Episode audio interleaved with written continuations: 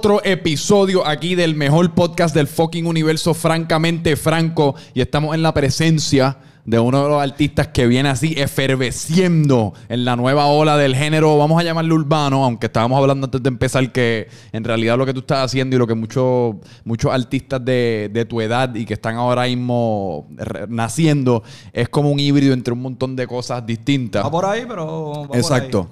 Pero estoy aquí con Angel C. Yes. El que está partiendo la carretera ahora mismo con su nuevo tema Mini Golf. Tiene otros temas como Game Boys, tiene Santini. Los puedes escuchar todos en, en Spotify o en todas partes en YouTube. SoundCloud, Apple, YouTube. Exacto. Arriba, Escúchalo, arriba. pero está rompiendo. Eh, Angel, gracias por estar aquí. Gracias, bro. Gracias a ti por la invitación. Te lo mencioné, pero yo voy a tu podcast desde, desde que grababa en la casa, antes Eh. del estudio. Y me ayudaste con un par de noches de insomnio, que yo pongo los podcasts casi Uh. siempre. oh, 15 minutos el timer. Hey. Y de cobra, cabrón, que he escuchado tu voz antes de dormirme un par de veces. Te iba a preguntar si puedo decir palabras malas. Sí, cabrón, Ya, ya rompí el hielo con Cabrón, esa. Yo, yo prefiero que me digas que no. Porque te voy a soltar una buena cantidad de palabras malas. Que me digas que sí, porque te voy a soltar. El, Ok. no, vacilando. Ah, suéltalas todas. Pégate el, pégate el micrófono Me un pego el poquito. micrófono. Exacto. Ahí. Ahí estamos. Pues cabrón, vamos a empezar por ahí. ¿Cómo exactamente tú defines tu estilo, tanto personal como musical?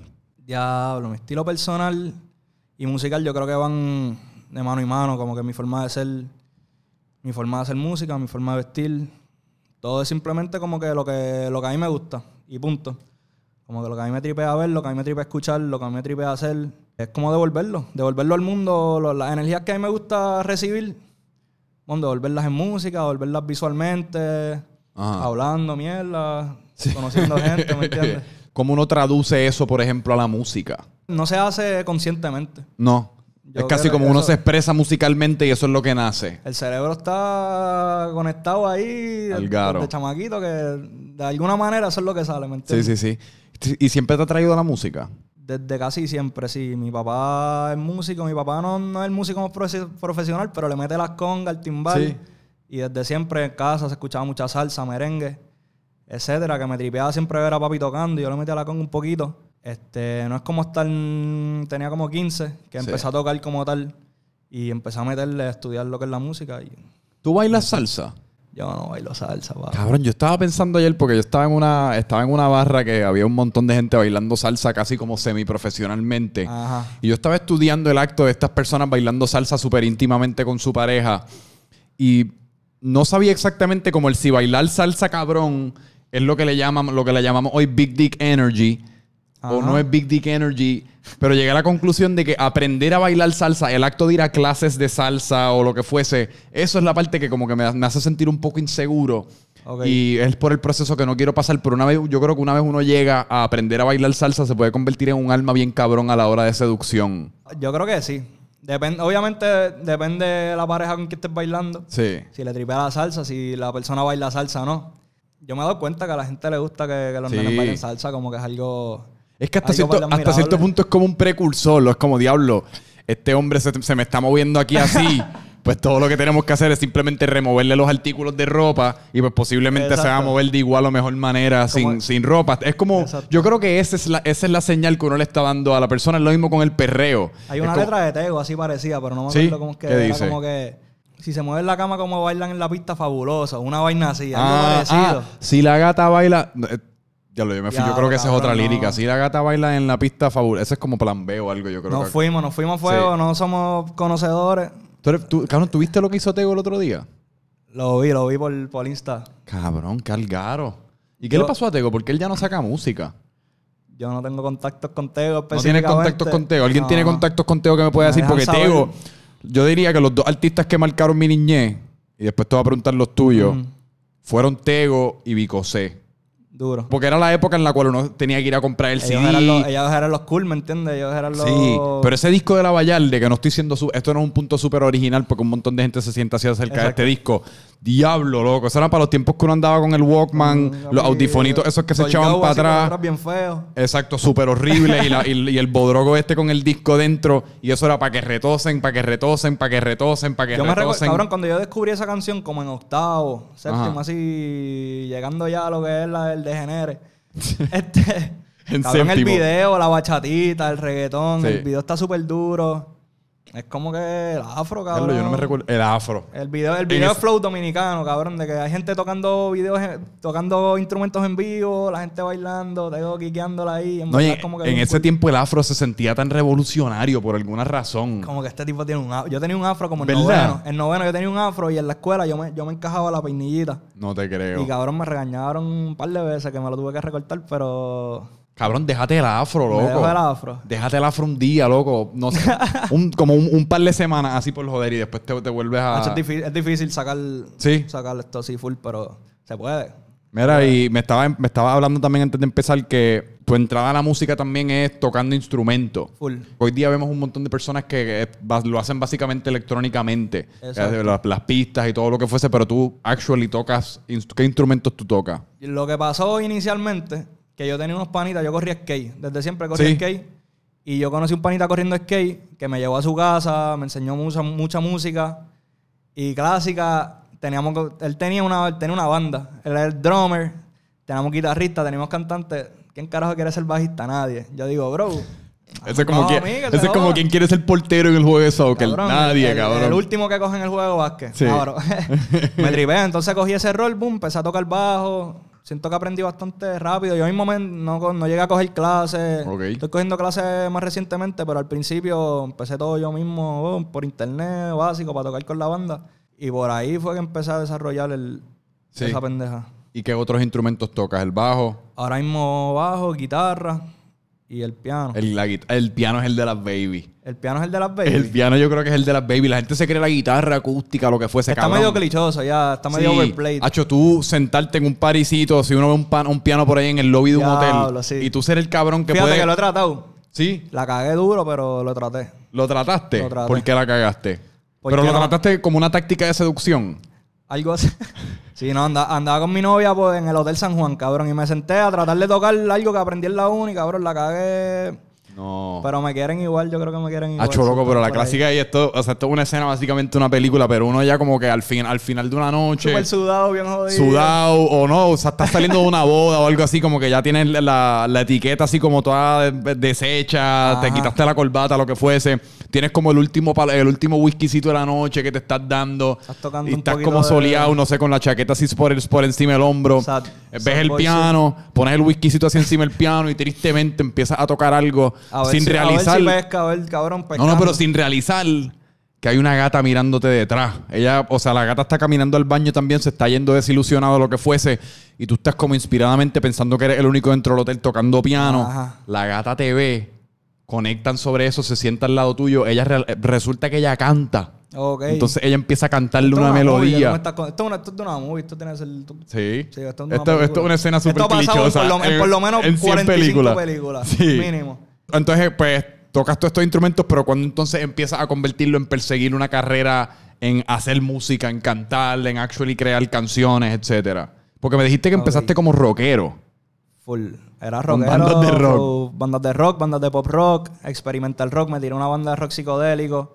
Mm. Que son ¿Qué carajo es rock psicodélico? Un rock que la gente bien, que lo, lo primero que lo asocian es como que papi, yo quiero escuchar esto bien loco, whatever. En ácido. Aunque para ese tiempo, cabrón, estábamos en. Yo tenía, qué sé yo, 16 años, yo no, no sabía nada de eso, ¿me entiendes? So, cabrón, muchos efectos, sonidos triviosos, sonidos grandes, ¿me entiendes? Que cuando tú estés en el show, es como que estás dentro de esa música, así, Flow Pink Floyd, Ok. Flow Tame Impala, que es algo más moderno, Sí. pero que tú, tú te das cuenta de esos sonidos, los efectos en las voces y eso. Pues ahí por ahí empecé rock, pero como total, yo recuerdo como en grado 11, en 12 por ahí, que empezó a salir Anuel y toda esta pendeja. Mm. Y yo me puse a grabar en el teléfono. Yo grababa en el teléfono y lo pasaba por, Blu- por USB a la compu. Ok. De que con micrófono el teléfono. Y eso era vacilando ahí, tirando barras, que sí, en la, estoy en la barbería, esto y lo otro. Y fue así, vacilando, grabando, como hasta primer año de uni, que empezaba a poder hacer los beats yo. Y cuando yo me tiro el beat y también le canto, yo siento que es un producto más mío, ¿me entiendes? Que, bu- que buscar una pista de YouTube, YouTube, un Anuel Type non-copyright. Beat, Anuel Type Beat, free. Type Beat, free. Cabrón, eso fue lo que busqué. Y le grabé una canción que está dura, la- pues no sé dónde estará eso, pero estará por ahí. Este. Ajá, pero cuando yo hago la pista como tal, que esto se ve, esto es por el principio de mi SoundCloud Flow. la ¿Tú haces todas tus pistas? Hasta ahora sí. Ok. Hasta ahora sí. Flow, déjame contarte, Fake ID, esas pistas así. Ese es como que el primer tipo de pistas que yo empecé a hacer, que era como hip hopero. Yo estaba escuchando mucho hip hop por ese tiempo. Y era un poquito más, tenía un toque más serio, yo creo. Todavía dentro del vacilón, pero tenía un toque como que más reflexivo. Yo acabo de tener la realización de estábamos tratando de definir tu estilo y el estilo hasta cierto punto de esta subcultura de, artistas jóvenes que está ahora mismo naciendo. Y es, yo creo que la, encontré la definición, es si uno mete el rock and roll, la cultura del skating y el género urbano dentro de un, dentro de un blender y hace una batida y el hijo, o sea, el, hijo de esos tres géneros yo creo que es lo que está pasando ahora mismo, pero tiene una influencia bien cabrona de skating también. Yo creo que eso, eso nace como que si tú te das cuenta ahora mismo, las marcas de streetwear, muchas de las marcas de ropa, muchas de las modas que están hoy y hoy en día son de, skater, de que cabrón, los skaters los llevan rockeando años de años. Yo ahora mismo ando con los gavetes en el pantalón como correa. Eso, es algo de skater. eso es de skater, porque si tienes la correa como tal, te molesta si estás haciendo trucos, ¿me entiendes? Pones un gavete de zapatos y no ah. molesta. Hay marcas de designer que están haciendo pantalones que vienen con gavetes, que tú mismo se lo, como que vienen con gavetes ya puestos, ¿me entiendes? Flow, ese flow y yo siento que en verdad eso se combina. Streetwear, la, lo callejero, el skate, la música, el rock and roll, todas estas cosas de como que... De yo creo que indican hasta cierto punto libertad. Libertad y rebeldía. De expresión, un poquito de rebeldía por ahí mezclado también. ¿Tú todavía corres skate? Yo corro skate menos que antes, pero... ¿Y le metes? Eh, te voy a decir que si del 1 al 10, el 10 siendo como que Tony Hawk, no, Tony Hawk, cabrón. No te puedo decir Tony Hawk. Tony Hawk es el 11. Del 1 al Tony Hawk. Del 1 al Tony Hawk. Por el Angel. Por, ahí, por ahí estamos. Cabrón, pero tú eres alto. Los skaters usualmente son altos. No, fíjate. ¿Verdad? Porque eso yo me imagino que eso yo me imagino que juega en tu contra. Fíjate, Tony Hawk, cabrón, estamos hablando de él, Tony Hawk, Andrew Reynolds miden 6'1 y se ven bien raros corriendo skate, pero le meten, ¿me entiendes? Sí. ¿Tú mides que como 6'1, 6'2? Como 6, 6'0, 6'1. Vamos por ahí. Este, pero yo he escuchado que es más difícil balancearse. Ajá. Definitivamente el, el side del tenis, hay que comprar tablas más grandes que son más difíciles de flipear y de manejar, son más pesadas. Pero al final del día, ¿me entiendes? Y tú no subes nada, tú no, subes contenido de tu eh, corriendo skate a, tus páginas, ¿verdad? No, fíjate. Podría, lo voy a hacer. Sí, eso estaría cabrón. mezclarlo todo, o sea, hacer como un, hijo de todas tus pasiones, boom. en par de posts. Nosotros hicimos un show en La Paz Skate Shop hace poco. Ah, sí, conozco de él. Que estuve ahí hablando con Dante, que es el dueño de La Paz, y en verdad hicimos el show allí como para consolidar ese, esa parte de mí. Yo sentía que era mi responsabilidad, sentía que era cool hacer un show en un skate shop. Y ajá, por ahí empezar, en verdad lo mezclé por ahí inicialmente. Yo creo que no lo había. No lo había establecido tan, tanto hasta, hasta que hicimos ese show. Pero definitivamente es algo que está presente y. Sí. Y no. Estoy orgulloso de eso, ¿me entiendes? Y, y, pues entonces háblame del punto en el que estás ahora con tu música. ¿Cómo tú sientes que ha evolucionado? Hablaste de que tú que al principio era un poquito más serio, un poquito más hip hopero. Ahora definitivamente tú le estás añadiendo un poquito más de personalidad, un poquito más de cierto punto de humor, a, no solamente a tu música, sino que a los videos, como que a los conceptos y todo ese tipo de cosas, como que se siente bien... Está gufiado. ¿Cómo, o sea, en qué punto tú estás ahora y cómo llegaste a él? Yo siento que, como te dije, empecé con el hip hop un poquito más reflexivo, más serio. Este, que te invito a escucharlo también, esas canciones viejas me recuerdo que después de Fake ID me tiré de Santini. Que yo la hice vacilando, full. O sea, por eso es que quizás tiene un poquito de humor, ¿me entiendes? Porque al, momento de yo sentarme a hacer esa canción, yo todavía estaba haciendo música, cabrón, 300 plays, 200 plays en SoundCloud. Y yo hice eso porque estaba escuchando, estaba escuchando todo este trap que está saliendo de Estados Unidos. Sí. Y, ajá, con Santini yo creo que establecí el sonido y si tú escuchas antes de Santini, quizás hay como dos canciones que yo haya hecho que van por ahí, pero yo creo que con Santini, al, al, yo, ver que la gente, la aceptación y ver que la gente le tripió, pues es como que, ok, esto es más o menos. Esto es lo que podría seguir haciendo. Definitivamente no me quiero quedar ahí siempre, ¿me entiendes? Yo siempre trato de tirar para lado y lado, cositas que la gente se dé cuenta que. Para, cambiarlo, obviamente, también, el flow.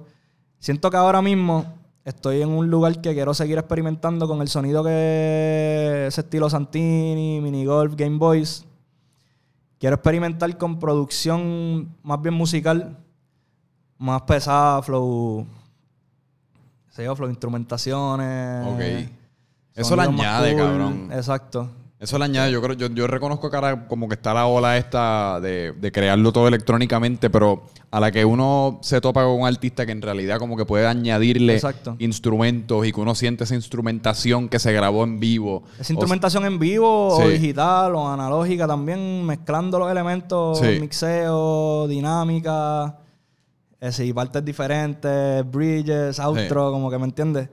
Estoy más bien en experimentar con eso, como que experimentar con la música y ver cuánto lo puedo cambiar y todavía que se pueda vibear y se pueda escuchar y siento que también tengo un interés en lo comercial, me Sí. tripea. Este, lo Define comercial, lo comercial, como que lo comercial. no quiero decir lo comercial como que. Ya no quiero tirar la mala aquí. No, no, no, pero- comercial radio. tú- baby, tú estás con otro. Y yo Sí, estoy contigo, sí, te sí. estoy llamando. ese flow. Todos sabemos algo que sí, sí. Eh, exacto, ese flow no tanto, pero me encanta mucho escuchar la producción, la melodía de las voces. Como que muchos de estos productores son unos genios, ¿me entiendes? Hacen pistas que ponen en una radio, cabrón, y, y se escucha en la calle abajo, la está poniendo un carro y tú la escuchas aquí y quiquea, Sí. ¿me entiendes? Sí. So, eso es genial también. Eso que cacha el oído y que cacha gente. Eso, No, es, cool. es- eso es- es cool y es cool también Es una habilidad. pensar cómo hacerlo. Exacto. Es una habilidad porque en muchas ocasiones, y yo esto es algo que he discutido, yo creo que en el podcast y definitivamente fuera del podcast acerca de la etapa en la que yo encuentro que estaba Daddy Yankee, en el cual él está en una etapa súper comercial. o sea, él está, él ya encontró como la fórmula, la fórmula de dura, la fórmula de shaky shaky, Ajá. y uno le cambia un poquito esa pista, le cambia el coro a otro que tire, que tire, que tire, que tire para adelante, un poquito de reggaetón ahora que está de moda. Y él ya sabe exactamente cómo coger un billón de plays en YouTube. Él ya tiene esa fórmula. Ajá. Pero hasta cierto punto eso es una habilidad porque la gente también lo critica eso. Ah, estás bien comercial. Lo critica, ¿Y por qué, pero- ¿y por qué tú no? ¿Me entiendes? Bro, ¿Por qué tú no está- El sabes? hombre está haciendo su chao, Sí. está haciendo su vida, ¿me entiendes? Como que. No, y lo está haciendo es porque que- ahora mismo yo puedo decir, "Acho, yo voy a ser un artista comercial. Cabrón, ¿y tú crees que yo voy a coger mil plays en YouTube? Porque yo no tengo esa habilidad. Yo no sé cómo exactamente hacerlo. Él ya tiene el poder de convocatoria, tiene Sí. la música, tiene los productores, tiene el vaqueo, tiene su disquera, los Exacto. chavos, las inversiones, ¿me entiendes? Ya de Yankee. Nada, nothing but respect que se le puede dar a Daddy Yankee. Como que ese Exacto. cabrón Yo nunca me voy a olvidar, yo celebré mi cumpleaños de 12 años en el, pa- en, en el Choliseo para el concierto de, dos, de Daddy Yankee de Barrio Fino. Diablo, la gasolina, todo eso. O sea, Claro. Eso fue hace como 14 años. Y fuimos un grupo de como 5 o 6 amistades. Y 14 años después a mí me vuela el melón. Que ese, ese tipo todavía está como en, en el tope del mundo. Y vol- volviendo a lo que estamos diciendo de de la fórmula esta, la comercial, los billones de views. Yo siento que para esa época de Barrio Fino estaban los Somos de Calle. No sé si, sala- si salió Sí. antes o después, pero más o menos por esa área, los Somos de Calle, los Prum de Coscuyuela. Eso como que no se escucha tanto, cabrón, ya por No. lo menos en... No, comer- no digo comercialmente, se escucha. Si tú, estos ca- esta gente está cogiendo muchísimos plays y, y muchísima atracción. Es que estamos. Las redes, pero es no- que pasamos de la era del maleanteo a la era. Estamos en la era ahora mismo del romántico. De las baby, exacto. De las baby, estamos en la. Exacto, como, como que es. Hasta cierto punto estamos viendo un montón de dinámicas, como en- eh, canciones entre artistas eh, mujeres, artistas hombres, en el cual existe alguna especie de dinámica, como que ah, te extraño, te amo, Exacto, esto, Zuna lo otro. Rosalía. Vuelve conmigo, exacto, Sunny Rosalía, Anuel y Carol G. Eh, Becky G ahora acaba de sacar una, yo creo que con, con Mike Towers, o se me, se me- sacó una ayer con algo- algún artista de esto. Álvaro, Y ese- Álvaro estamos- tiene una con Casu también, ese flow super Exacto. cool, ¿me entiendes? Pero- Estamos en esa. Exacto. Mano, y me encanta, te tengo que decir que me encanta hasta cierto punto. O sea, porque yo también he hablado aquí un montón de veces que a mí me, me encanta el romance como género, tanto en las Ajá. películas como en la música, como... Porque todos nosotros somos seres románticos hasta cierto Hasta cierto punto. y no, han- y no nos hemos necesariamente tiene que ser románticos con una persona, pero tenemos romance hacia, qué sé yo, hacia, puede ser un artículo, un objeto, un, Este un- vaso de agua. un- este vaso de agua, Puerto Rico, eh, lo que fuese. Sí, full. Yo, Pero yo enciende algo en nosotros de la misma manera que el maleanteo, yo creo que funcionó porque encendió un fuego dentro de personas quizás como yo, que yo no, yo soy lo más lejos de un maleante que existe en este mundo. también, cabrón, pero uno se la vive a través de la canción. Claro, exacto. Que hasta cierto punto eso es lo que te provee el entretenimiento. El entretenimiento te, te deja vivir en este otro mundo por esos tres o cuatro minutos. Como, Ah, full, diablo, voy a poner esta canción de Coscuyuela y por estos tres o cuatro minutos, cabrón, yo soy el fucking bichote de esta fucking pendeja y a mí nadie me va a parar. Ajá. Exacto, de la calle lo hice para el mundo. Va y yo creo ahí. que ese, ese, es el, ese es el flow en el que estamos. La música es sentir. Exacto. Sentir, imaginar, ¿me entiendes? es como complementar lo que está pasando ahora mismo y lo que somos en, el- en ese momento con, con sonidos, cabrón, con Sí. palabras. Y por eso no- afuera. Pero cabrón, hablando de sentir, a mí me parece bien interesante que tú estás haciendo un bachillerato ahora mismo en terapia musical. Musicoterapia, sí. Musicoterapia. ¿Qué exactamente es musicoterapia? Mano, musicoterapia es básicamente trabajar en áreas del cerebro y áreas de nuestra persona a través de actividades musicales. Ajá. O sea, si tú estás escribiendo una canción, tú estás trabajando unas áreas del cerebro que tienen que ver con expresión, tienen que ver con creatividad, tienen que ver con, con comunicación. Si tú estás tocando unos drums, tú estás trabajando movimientos, motores, Ajá. estás trabajando hand-eye como coordinación ojo-mano. Ponle que si estás si estás cantando, bro, este, estás trabajando tu, tu, tu confianza en ti mismo. ¿Cómo se dice eso en inglés? Self-confidence, ese Sí, sí, tipo de cosas. Y hay muchos aspectos de la música que depende cómo tú los ataques, vas a trabajar algo en el cerebro. Y yo pienso que la musicoterapia lo que hace es como que darle dirección. ¿Me Ok. entiendes? Y establecer, usa, se puede usar esto para esto. Obviamente depende de la persona que, que esté usando la terapia, que la Mm. persona puede ser un viejito que está por morirse, que necesita, necesita terapia para, para bregar con lo que es esa situación. Puede ser un bebé que acaba de nacer y, y tiene problemas respiratorios. Que yo creo que los bebés nacen con, con cierto control, como que cierta musicalidad dentro de sí, sin haber escuchado música, porque tienen el corazón en, en- en ritmo, tienen los... los El corazón es pulmoncitos, ¿me musical, es verdad. Son muchas cosas que en verdad, quizás no es musical intrínsecamente, pero Sí, sí, sí. ahora que se puede relacionar muy fácilmente y, y podemos ver cómo, cómo puede y cómo se puede, cómo uno puede tener la razón en decir algo así, ¿me entiendes? Sí, sí, porque de la misma manera que el, el- el corazón late a cierto ritmo, pues nosotros utilizamos ese ritmo musical para hasta cierto punto inspirarnos a hacer un montón de cosas no- de- en- dentro de nuestra vida, como puede ser hacer ejercicio, por ejemplo. A veces uno está haciendo push-ups o está corriendo y uno está escuchando una canción y uno intrínsecamente Ajá. cae en el ritmo de la canción y uno corre como que A- ese gusta- paso. A mí me gusta caminar escuchando house. Sí, Estás por ahí, cabrón, llegas a donde tú quieras en como cinco minutos. Sí, sí, sí, sí, sí. Steady, steady. Es un vacilón también. Eso ¿Y por, y por qué tú escogiste hacer un bachillerato en eso? ¿Qué te inspiró? Porque eso, es un- eso es bastante incomún. es bastante incomún. Este, en Puerto Rico no se da.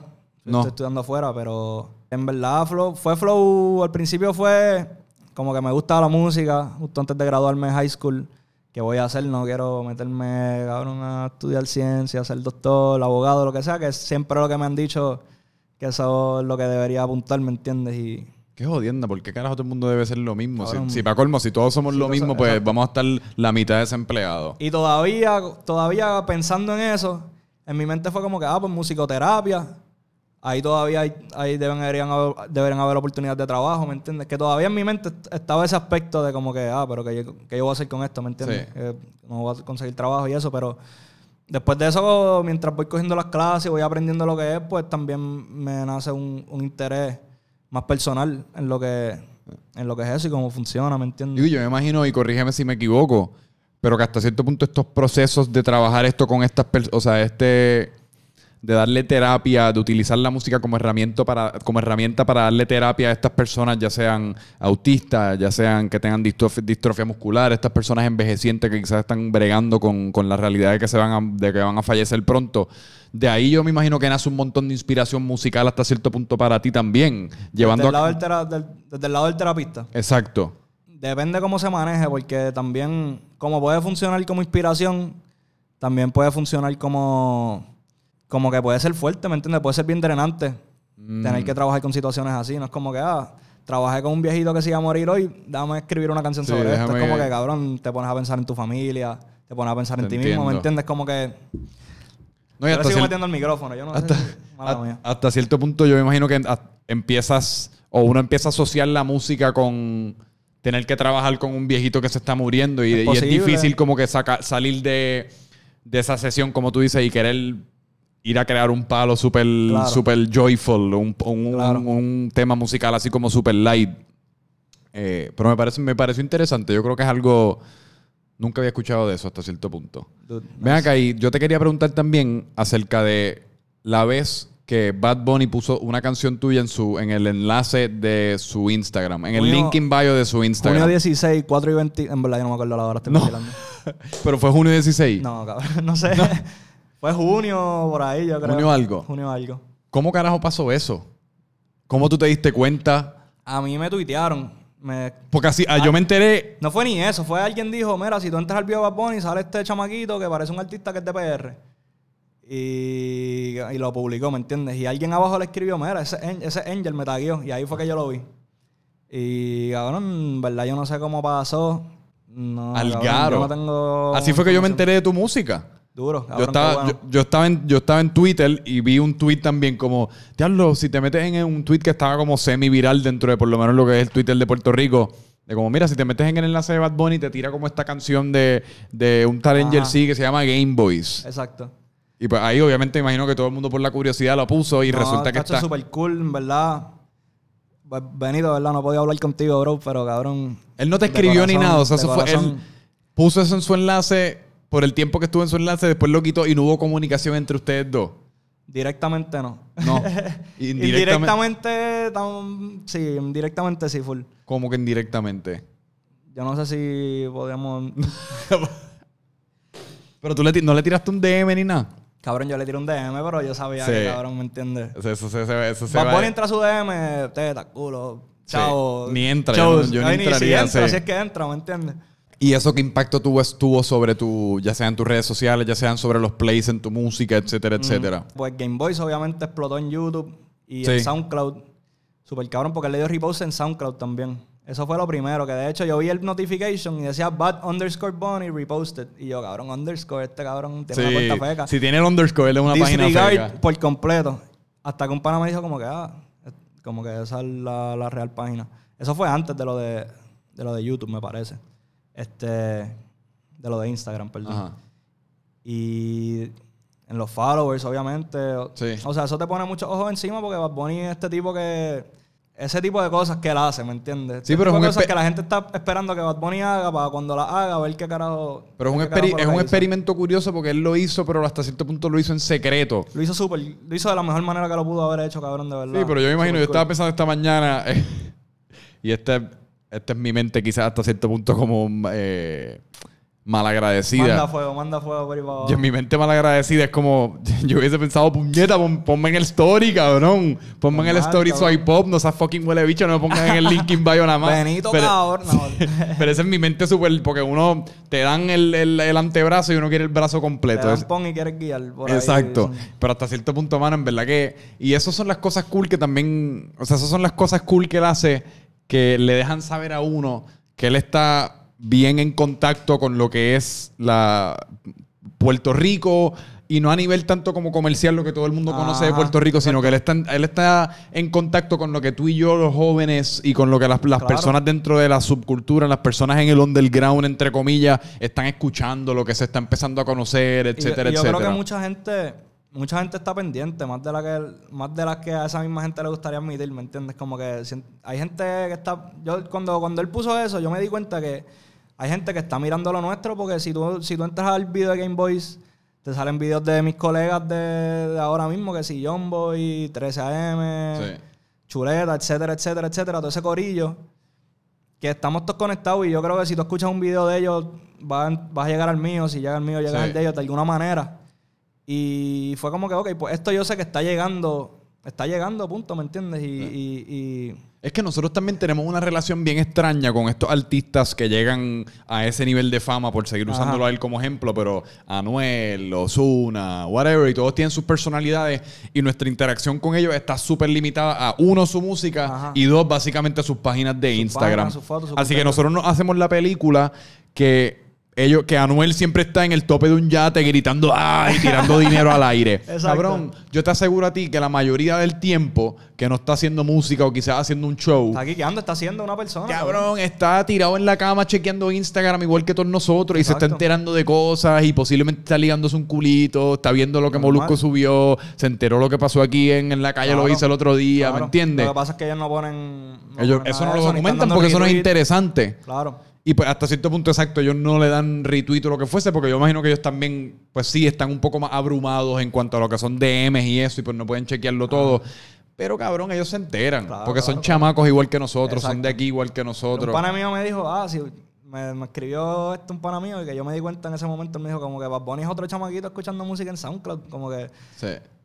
en el, en el auxiliar, cabrón, ¿me entiendes? Yo Vacilando. Háblame de SoundCloud. ¿Cómo, o sea, la gente todavía, o sea, cómo funciona? Yo sé cómo funciona SoundCloud, pero me refiero a que eso de que la- lo reposteó y hay gente que se mete como en SoundCloud a hacer el ejercicio de encontrar música o es casi como Twitter que la gente se mete, mira, este le dio rip a usted, esto, déjame darle una oportunidad a esto. ¿Cómo, ¿Cómo funciona esa subcultura de lo que es SoundCloud? SoundCloud ahora mismo está bien establecido. Y yo estoy agradecido por eso porque he escuchado a Álvaro hablar de SoundCloud, a Mike Towers hablar de SoundCloud, que cuando ellos empezaron a soltar música por SoundCloud, porque es verdaderamente de las maneras más fáciles de hacerlo, SoundCloud está empezando, eso era como que, ah, bájate este app y después checa mi música. Ahora ya todo el mundo tiene SoundCloud en sus en sus celus y eso. Este, para descubrir música es súper cool porque si tú le das follow a un artista y él le da repost, pues te sale, te Ajá. sale en el homepage. A mí no me gusta mucho navegar SoundCloud. El homepage yo casi no lo uso. Yo casi siempre uso los likes. Los Este, likes. O sea, que tú te metes a ver lo que la no me- gente le está dando like. No, mis propios likes, mis propios likes. Como que yo no hago playlists ni nada. Muchas, muchas son cosas que encuentro random y las toco desde mis likes. Este, que son públicos también. Tú puedes ver lo que yo le di like. Ajá. Y ahí tú puedes descubrir música por ahí para abajo, ¿me entiendes? Este, ¿Cuán difícil es subir una canción para ti a Spotify? ok, para ¿Cuál es el a proceso? Es que para poner, tú puedes poner lo que tú quieras en SoundCloud.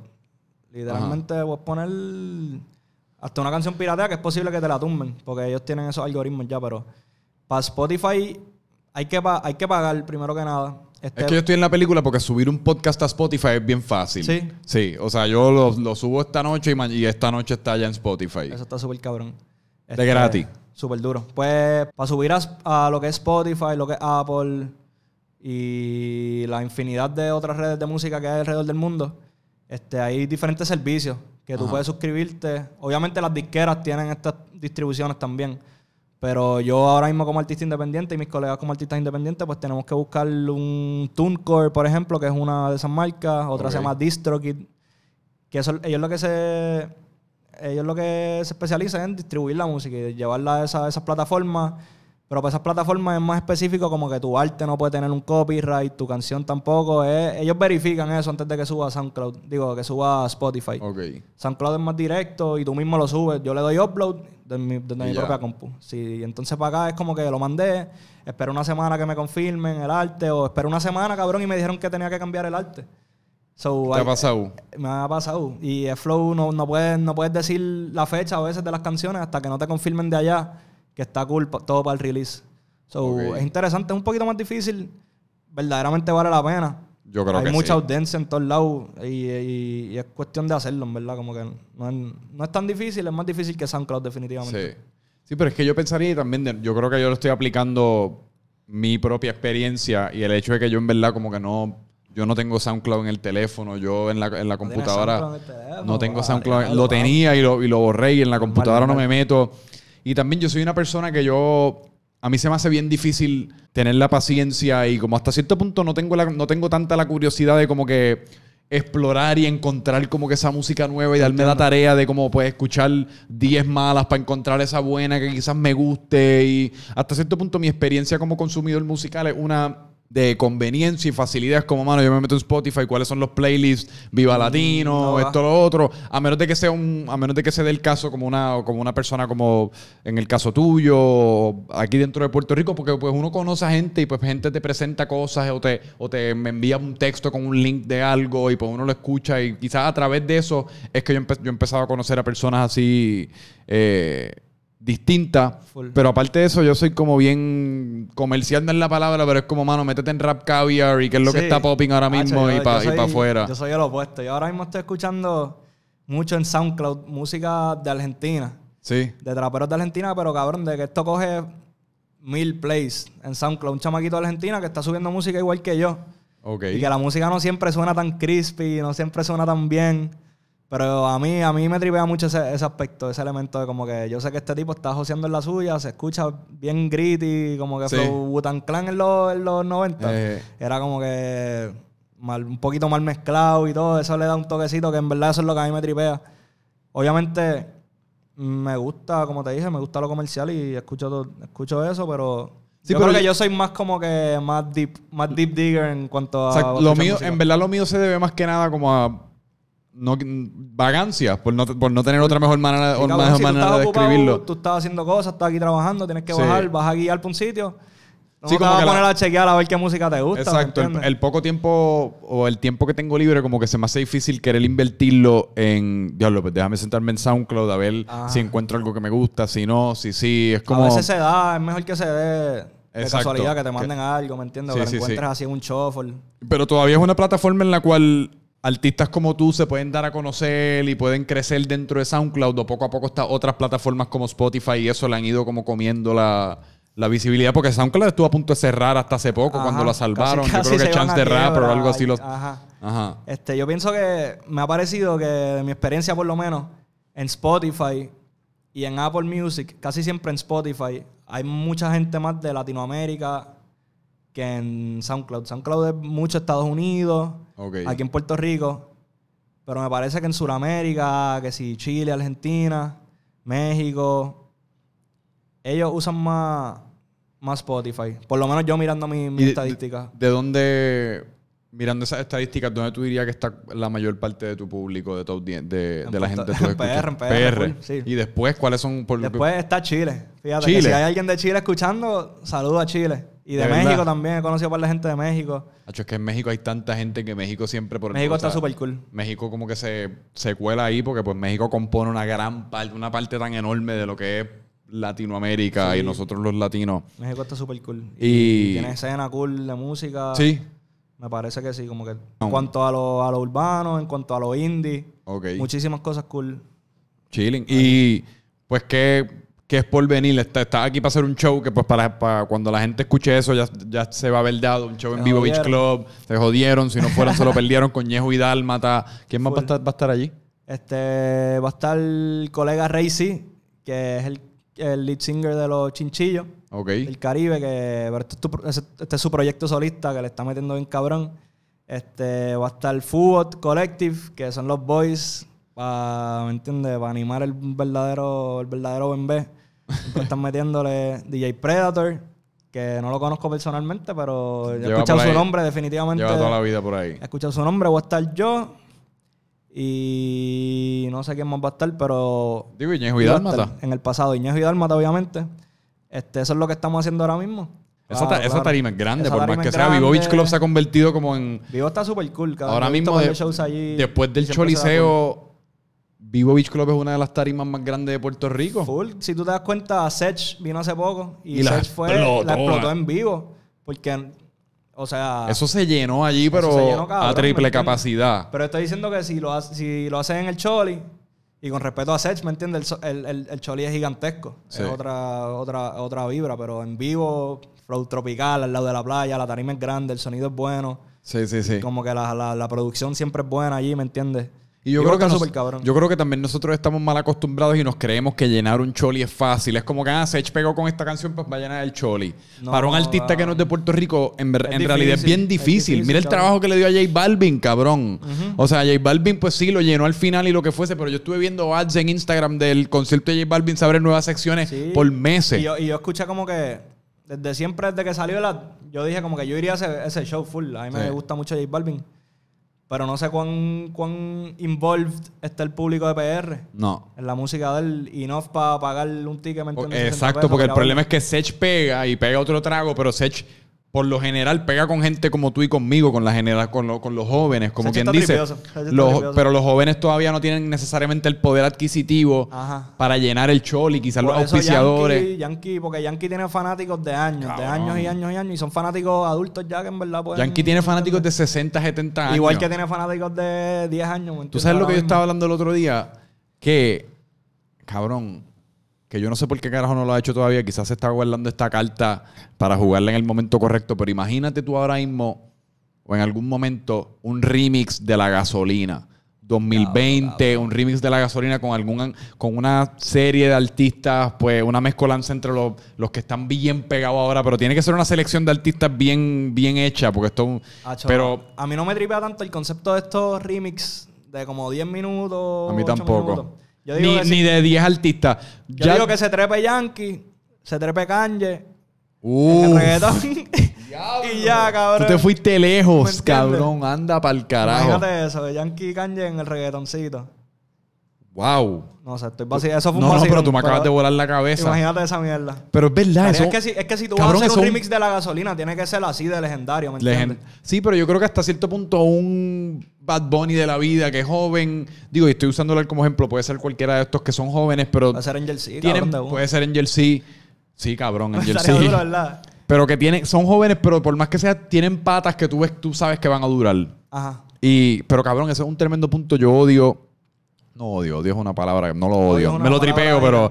eh, exacto, me lo tripeo, pero no me encanta. Ya después de tres artistas, el remix se siente eh, crowded, en mi opinión. Te entiendo. Dos o tres, yo creo que es perfecto, pero ya esto de cuatro, cinco, seis, que vamos a estar aquí ocho minutos fucking escuchando esta canción. Ya cuatro minutos es largo con cojones. Tres minutos y medio me empezaste a perder. Tres minutos estamos cabrón. vacilando. Ajá. Eh, pero sí. Y que para, para entonces acabar y ponerle un lazo a toda la conversación, que la gente puede esperar de tu música ahora, eh, o de tu persona, o de qué, qué viene por ahí, en- a qué le quieres poner énfasis, cómo te quieres proyectar en estos próximos par de meses. Ya estamos entrando en el 2020. Que, ¿Cómo ves la próxima fase, la próxima etapa de lo que es tu carrera musical? Lo que estoy apuntando ahora mismo es seguir haciendo música. Definitivamente sacar un proyecto un poquito más grande de los singles. Un EP o sacado- algo así. He sacado EPs de tres canciones, cuatro canciones. Pero estoy hablando de un entremedio que sea como siete, ocho, un par de temas así. Quiero hacer colaboraciones. Colaboraciones interesantes más bien, como que cola- colaboraciones que no se esperen. Definitivamente mucho más del sonido que he estado estableciendo hasta ahora. Obviamente jugando y viendo cómo lo puedo cambiar.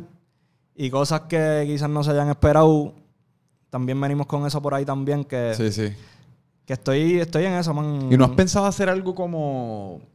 Yo creo que el artista este, tú conoces quién es Ross. El arti- Ross, claro. Él, él hizo, él hizo algo similar, como no has pensado como que proponerte alguna especie de reto, como sabes que voy a subir una canción a la semana por, las, por el próximo año, una canción... Eso está a fuego. o- Eso, eso a fuego. Yo pienso que como, como, como ética de trabajo, Ajá. está cabrón. Y a Ross le funcionó este, sí, pero, le pero también... en marketing también, pero estoy seguro que muchas de esas canciones se perdieron. Y muchas de esas canciones. Yo escuché una entrevista con él cabrón. recientemente y él dijo que uno, muchas de- o sea, no fue que él literalmente tomó esa decisión y empezó a crearlas en ese momento y, empe- y su- y literalmente creó una canción a la semana, sino que él tenía un catálogo de un montón de canciones que él estaba creando, que simplemente las decidió soltarlas una a la semana. Y también dijo que, retro, o sea, retroactivamente, una vez él explotó, todo ese catálogo de canciones explotó con él. Full. Y muchas de esas canciones después se convirtieron en sus himnos más grandes y se fueron platinum y se fueron gol. Pero es una estrategia interesante. Y he escuchado el Es tipo cool. este Gary Vee de Instagram, el inspirador este entrepreneur, hablar de esto. Y no sé, lo que pasa es que pues Está yo me imagino Yo- que la yo- calidad y eso es difícil mantenerla. y- Yo definitivamente como hasta ahora yo he tratado de mantener todo el control que yo pueda tener sobre lo que son las producciones, sobre lo que es el arte de la canción, los visuales, los videos, la música, el mixeo. Pues yo trabajo en ese flow de hacer muchas canciones y escoger algunas de ellas para trabajarlas y, y sacarlas porque y algunas se quedan en gaveta. algunas se quedan gavetadas porque no Eso tiene que o ser no valen la pena o no tengo que o no tengo un concepto cool para hacerle un video, un arte, ¿me entiendes? Como que a mí me gusta trabajar las canciones, desarrollarlas super cool para que sea la canción, sea el arte, sea el video. No, no necesariamente siempre hay que salir con video, pero que... Pero ayuda un montón, concepto. especialmente YouTube es otra plataforma que en verdad sí puedes sacar un visual en YouTube. Claro, bro. en YouTube te puede descubrir un cojón de gente. Exacto, porque en todo el mundo YouTube está en también YouTube. está de que todo el mundo... Ahorita hablamos de Spotify, Latinoamérica. en Sí, YouTube lo que pasa es que también. YouTube, si no tienes el visual, es difícil porque nadie se va a sentar ahí como que a ver una imagen en YouTube. Exacto. No, Aunque- y puede ser un visual, videos. puede ser un visual sencillo, como quien dice, pero simplemente uno tener un componente visual y en YouTube es donde uno puede explotar también bien cabrón. Full. Definitivamente esperen mucho más contenido visual porque me encanta acompañar las canciones con eso y ver cómo se entrelazan y cómo Duro. se puede hacer eso. So, visuales, música. Venimos con más, ¿me entiendes? Punto. Bello, cabrón. Pues gracias por estar aquí, loco. En verdad la pasé cabrón. La pasé cabrón y te deseo un montón de éxito mañana. Gracias. Eh, voy a ver si me doy la vuelta. Por favor. Voy a hablar, voy a hablar allí. a. Beach Club, este, Avenida Club. Escorial, no, yo no sé cuál es la dirección. Por allí, por el balneario de Carolina. Por ahí. Pues cabrón, gracias. ¿Dónde puedes- dame tus redes y toda esa vaina. ¿Dónde la gente Redes, puede...? at AngelC underscore. Angel- Angel E E-N-Y-E-L. En el título debe estar escrito. Exacto. Este, no la cague Franco porque si la cagan mal. No, no, no, yo siempre lo pongo. Me buscan por ahí Angel C underscore. Igualmente por SoundCloud, Spotify, este, YouTube. Y igual me falta Apple. Saludos a Apple. Saludos a por... Saludos a Apple, cabrón, que hacen las mejores computadoras. cabrón, puedes cortar Deberíamos cortar eso. Sí. No. ¿Y ya? Nos, fuimos, Corillo, sabe por ahí. Paz. Paz.